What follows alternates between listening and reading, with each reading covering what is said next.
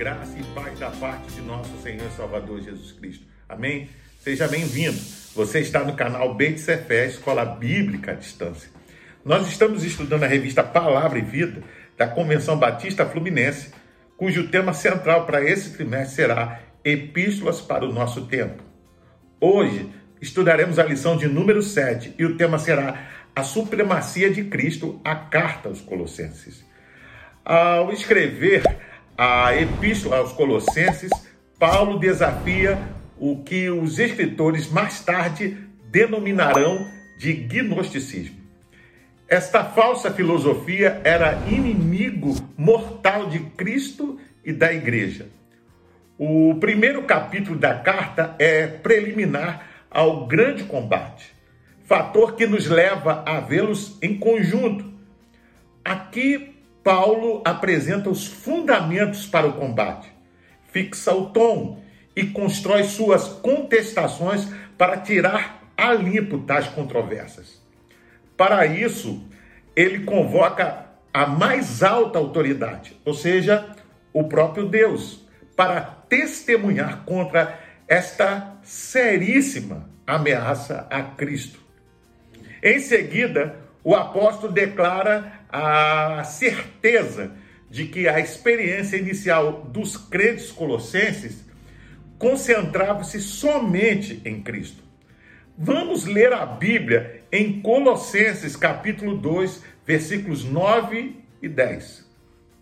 Pois em Cristo habita corporalmente toda a plenitude da divindade, e por estarem nele, que é o cabeça de todo poder e autoridade, vocês receberam a plenitude. Vamos orar? Pai, nós te louvamos, ó Deus, e nós te agradecemos pelo privilégio de estudar a tua palavra mais uma vez. Abençoa-nos no estudo desta lição, que o teu Espírito Santo possa nos iluminar, segundo as tuas muitíssimas misericórdias. É a nossa oração e assim fazemos em nome de Jesus. Amém.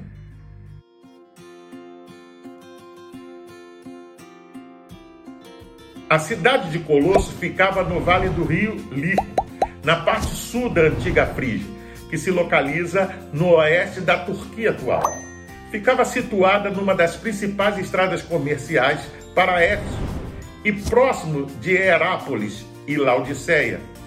Quando Paulo escreveu a carta, a cidade estava em decadência e continuou assim até que um terremoto provocou a sua destruição.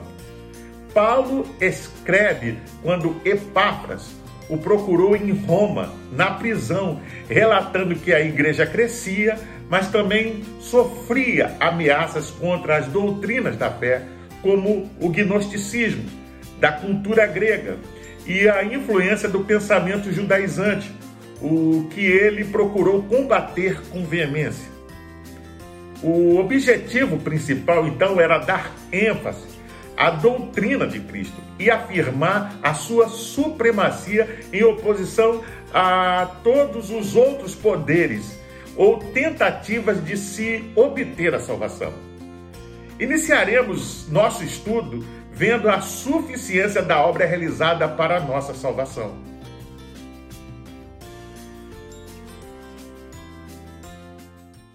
Uma das formas do apóstolo Paulo apresentar a preeminência de Cristo aos Colossenses foi mostrando a obra que Jesus realizou, colocando-nos, assim, participantes da herança dos santos na luz.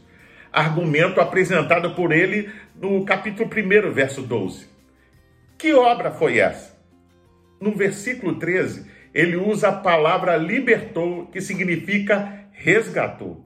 Jesus, portanto, suportou o desprezo e a morte para nos libertar da morte e da perdição eterna. Mas também diz-nos o texto que ele nos transportou. Imagine alguém sendo libertado de um campo de concentração e transportado para um abrigo em um local de liberdade. Assim também nós fomos libertos do controle das trevas, mas não simplesmente deixados em qualquer lugar. Não, nós fomos transportados para um lugar excelente, o reino da luz, o reino do filho do seu amor, onde a lei que impera é o amor. o amor de Deus para conosco em nos dar abundância de vida e amor de cada crente em fazer espontaneamente a vontade do Pai. Paulo ainda sustenta que nós temos a redenção, pois a salvação se compara à condição do escravo que está sob o domínio de uma tirania cruel, Satanás, e nada pode fazer para conquistar sua liberdade. Mas Cristo nos redime e nos torna livres. O preço que ele pagou foi o seu próprio sangue.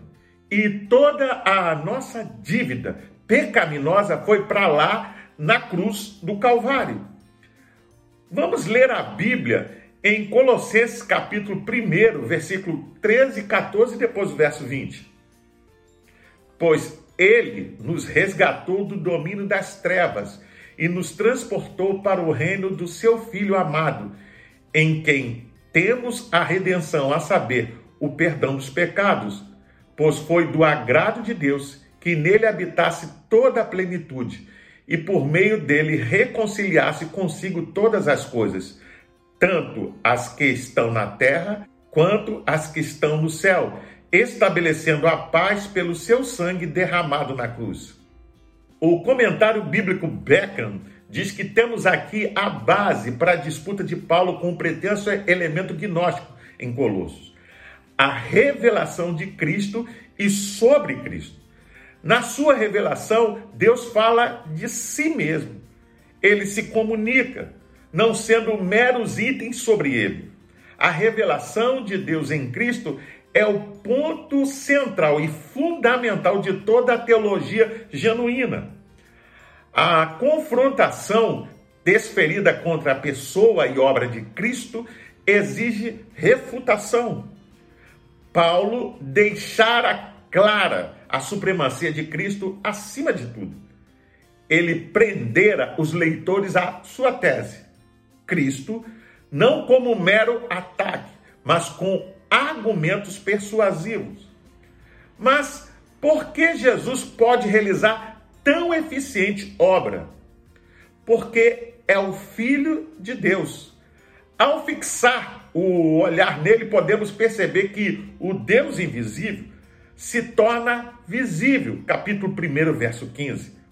Deus se revelou a si mesmo em Cristo, uma vez que toda a plenitude de Deus habita nele. Você vê isso no capítulo 1, verso 19 e no capítulo 2, verso 9. Detalhe: corporalmente, Jesus é a imagem do Deus invisível.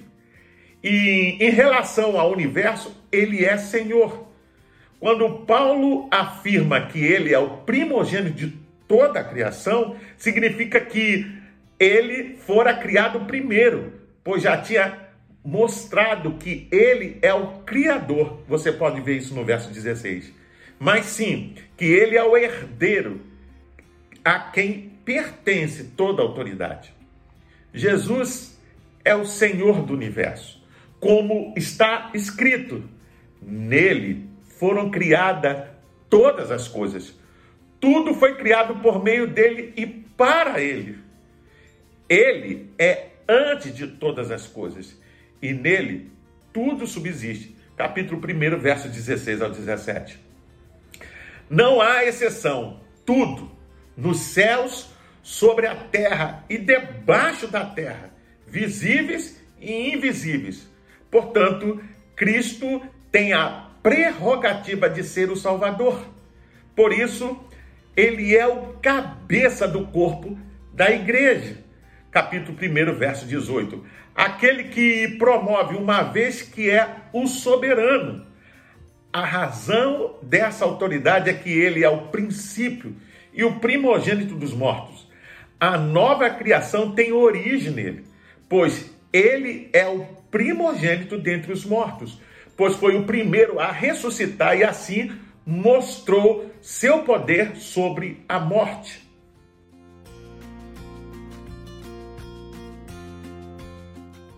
Havia entre os colossenses um anseio por crescimento espiritual e muitos estavam enveredando por caminhos das falsas doutrinas, sendo iludidos por elas.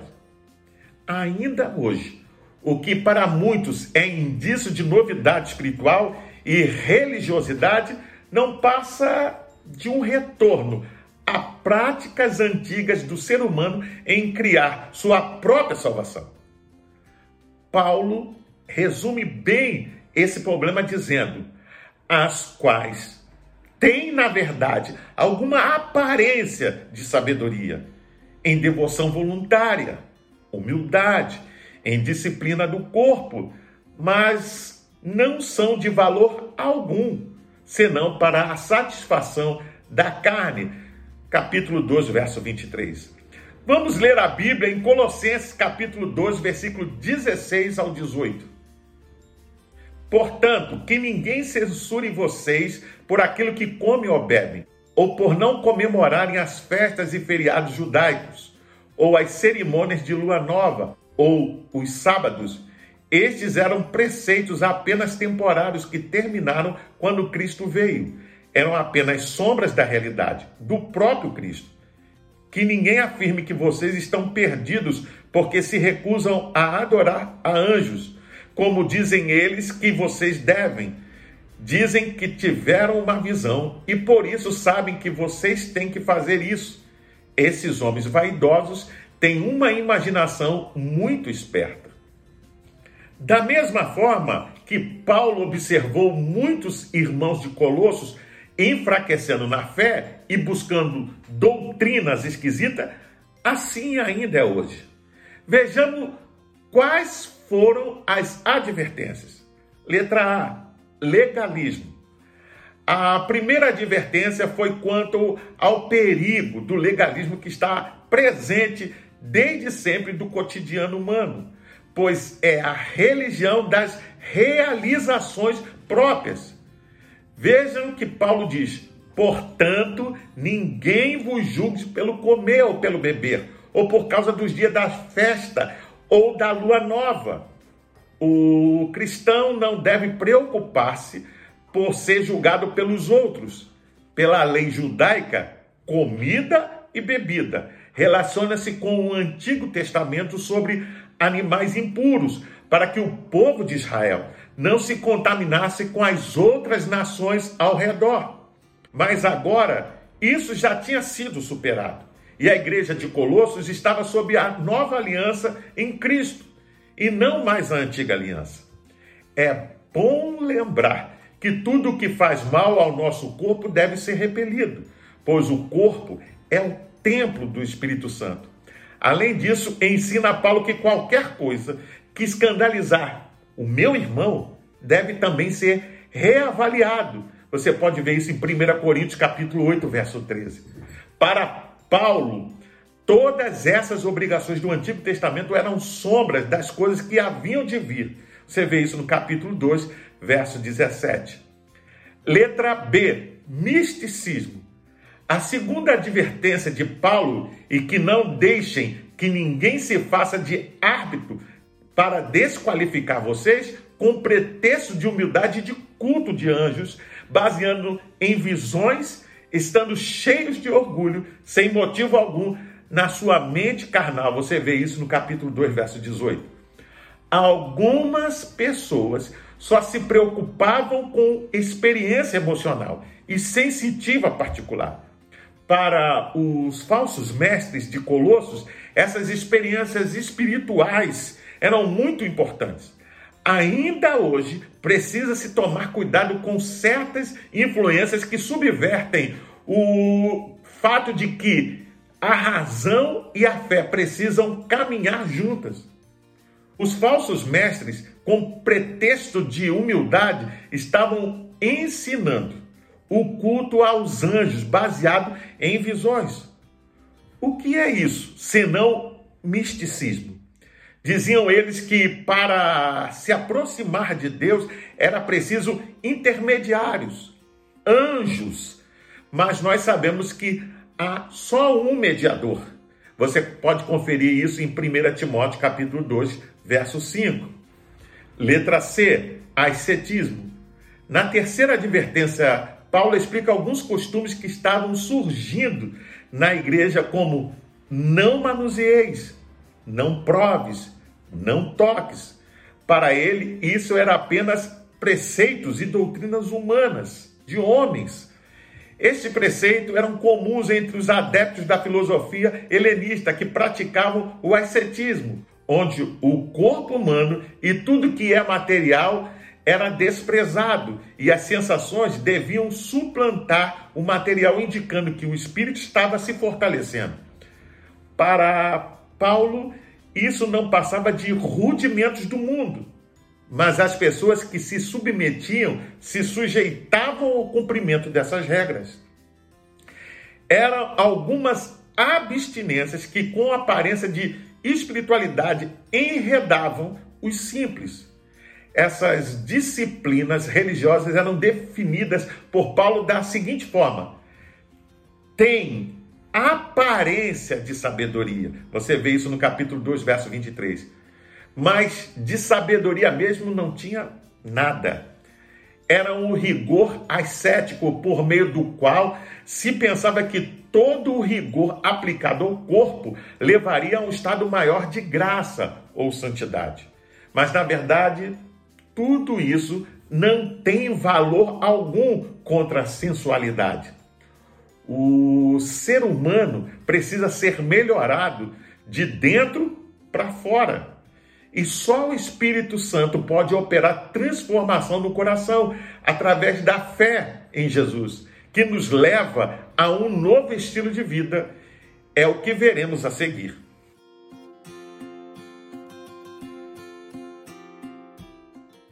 Paulo vai afirmar agora nesse texto que tudo aquilo que se busca através do legalismo, misticismo ou ascetismo ou qualquer outra forma de religião por obra humana já foi alcançado para o ser humano pela graça de Deus. A conclusão é que já fostes ressuscitado juntamente com Cristo. Capítulo 3, verso 1. Pela fé em Cristo, já passamos pela experiência espiritual da sua morte e ressurreição. É extraordinário o que é dito aqui, mas isso precisa ser uma experiência de fé de cada indivíduo. Vamos ler a Bíblia em Colossenses capítulo 3, verso 3 e 4. Vocês devem ter tão pouco desejo deste mundo como uma pessoa morta a verdadeira vida de vocês está no céu com Cristo e com Deus. E quando Cristo, que é a nossa vida verdadeira, vier de novo, então vocês brilharão com Ele e participarão de todas as suas glórias. A verdadeira conversão pode ser percebida pela nossa identificação com Cristo e pela nossa aspiração por Cristo. Diferentemente das religiões orientais, as gregas e as romanas, que falavam muito pouco ou nada a respeito da santidade pessoal, ninguém achava que a pessoa que, por exemplo, trouxesse sacrifícios, orasse ou saísse dali para cometer pecados terríveis fosse inconsistente. Você compreende? No cristianismo não é assim. A nova vida quer transformar o homem a partir do seu interior exige e promove uma mudança na vida exterior. Uma vez que morremos com Cristo, devemos fazer morrer nosso comportamento impuro. Portanto, se isso já aconteceu, somos chamados a ser participantes de uma nova vida, pois somos cidadãos dos céus e devemos buscar as coisas lá do céu. Nossa vontade e pensamento devem agora acompanhar o Senhor. Buscai as coisas do alto, onde Cristo vive, assentado à direita de Deus. Nossos interesses devem voltar-se para as coisas lá do alto, em contraste com as coisas terrenas. Além de buscar, é preciso pensar nas coisas lá do alto. Os nossos pensamentos comandam todas as nossas ações e decisões e, portanto, o que deve ocupar nossa mente são valores eternos e sublimes lá do alto, onde Deus habita. Quanto sofrimento, dor e decepção, só porque não pensamos aquilo que edifica a nossa vida espiritual. É só uma questão de tempo e todos nós que morremos e a vossa vida está oculta juntamente com Cristo em Deus, você pode ver isso no capítulo 3, verso 3, experimentaremos essa futura realidade, pois está escrito: quando Cristo, que é a nossa vida, se manifestar, então vós também sereis manifestado com ele em glória. Você pode ver isso no capítulo 3, verso 4. Mas o que te impede de viver já, apesar das circunstâncias, esse estilo de vida dos céus? Que responsabilidade a nossa e que privilégio poder desfrutar da nova vida aqui e agora. Paulo pergunta se é que você já aceitou esse desafio.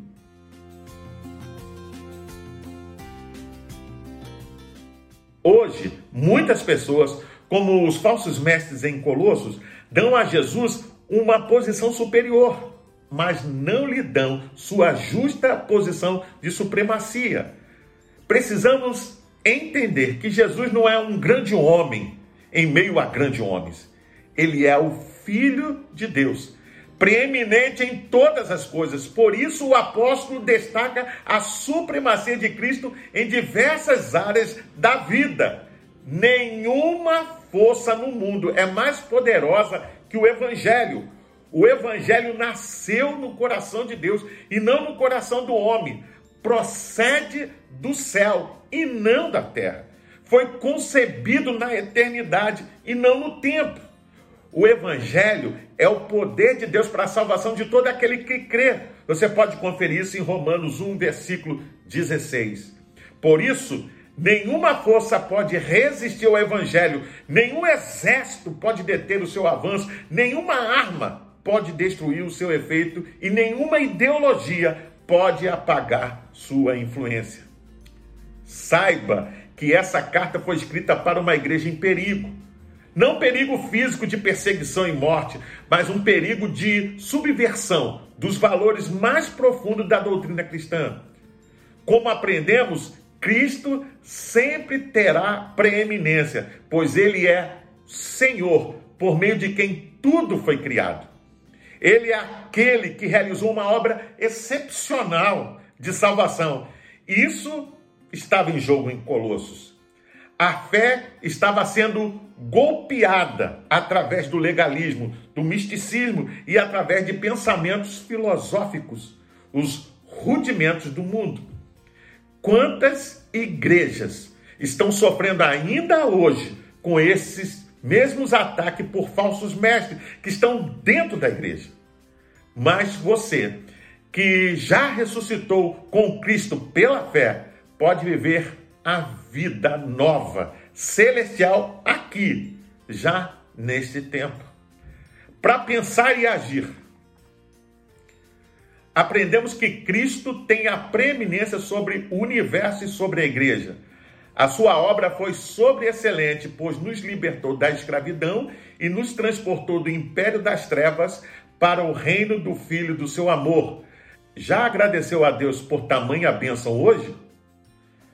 Falsas doutrinas como legalismo, misticismo e vãs filosofias querem roubar a nossa liberdade. Não se deixe julgar pelos outros e não procure retornar a esses rudimentos que são aparentes obras de salvação própria. Temos uma nova vida em Cristo. Tudo aquilo que se busca através das obras de salvação, Cristo já nos outorgou se é que com ele morremos e ressuscitamos. Essa verdade deve impactar nossa vida. Você está vivendo assim? Eu convido você a fazer a leitura diária que vai de segunda até domingo e você vai encontrar diversos textos que vão te ajudar a entender e a compreender melhor essa lição. Você pode baixar também a revista Palavra e Vida da Convenção Batista Fluminense, basta acessar o link que vai estar na descrição desse vídeo. Você entra, se cadastra e baixa para o seu tablet, celular ou computador e não só vai poder rever essa lição, mas acompanhar as futuras lições. Pois bem, eu sou o pastor Carlos Guerra e você está no canal Beit Sefer, Escola Bíblica à Distância. Hoje nós estudamos a lição de número 7 e o tema foi a supremacia de Cristo, a carta aos Colossenses. Gostaria ainda de deixar uma palavra de recomendação a todos a quantos nos assistem, nos acompanham, mas ainda não frequentam uma igreja evangélica. Procure uma igreja batista próximo da sua casa e faça uma visita. Sem dúvida, você vai ser bem recebido. Caso não haja, procure uma igreja que tenha compromisso com a pregação genuína da palavra de Deus. Para se inscrever, é rápido, é fácil. Basta clicar aqui embaixo. Dá um like, faça um comentário, emita sua opinião. Todas serão respondidas. Não esqueça de acionar o sininho para receber as futuras notificações. Compartilhe também com seus contatos nas suas redes sociais para que mais e mais pessoas possam ter acesso ao conteúdo dessa lição. Até o próximo encontro. Fique na paz. Deus te abençoe.